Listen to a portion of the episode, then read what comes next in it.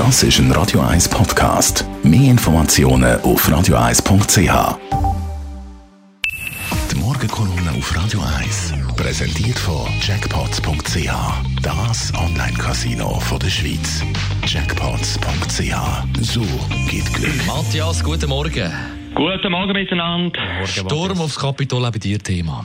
Jawohl, ja. Der Friedrich Dürrematt, der seinen 100. gefeiert hätte, hat ja mal gesagt, eine Geschichte sollte immer die schlimmstmögliche Wende nehmen. Es ist eben nicht nur immer die Fiktion, sondern manchmal auch die Realität. Die Bilder gestern Abend aus dem Kapitol, aus Washington, sind absolut verstörend gewesen. Gestern Morgen hat der Roger Schawinski, man mag sich erinnern, noch gesagt, das ist ein großer Tag für die Welt, das ist ein großer Tag für Amerika nach der Wahl von Georgia. Gestern Abend, zwölf Stunden später ein krasse Gegenteil.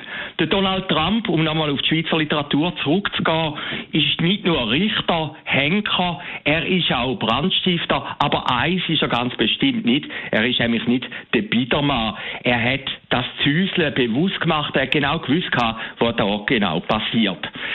Dann der zweite Punkt für mich auch sehr entscheidend. Es ist ja nicht einfach nur eine südamerikanische Republik gewesen oder Weißrussland, wo man so Bilder herkennt, sondern eben die USA, die USA, Gottes eigenes Land, der Erfinder von der Demokratie, wie sie sich manchmal großmundig bezeichnet. Dort ist das passiert. Und das wird natürlich auch eine Signalwirkung haben. Wenn irgendwie ein Diktator in Weißrussland zum Beispiel möchte an der Macht bleiben, sagt er natürlich in Zukunft immer, schaut jetzt im Kapitol ist das auch passiert. Das ist der große Schaden. Das sind die Bilder, wo ins kollektive Bewusstsein eingegangen sind. Das ist das, was gestern Abend passiert ist. Und wirklich, es ist eben nicht ein normaler Staat, es sind die USA, wird höchstwahrscheinlich verheerend sein. Börsenkurs werden darunter leiden. Denn auf der anderen Seite sehen wir schon, der Dollar sinkt im Moment ins Bodenlose. Der dritte Punkt ist ein anderer. Es hat schon mal so eine historische Wahl gegeben, die ist schon länger zurück. Das war 1860 gewesen.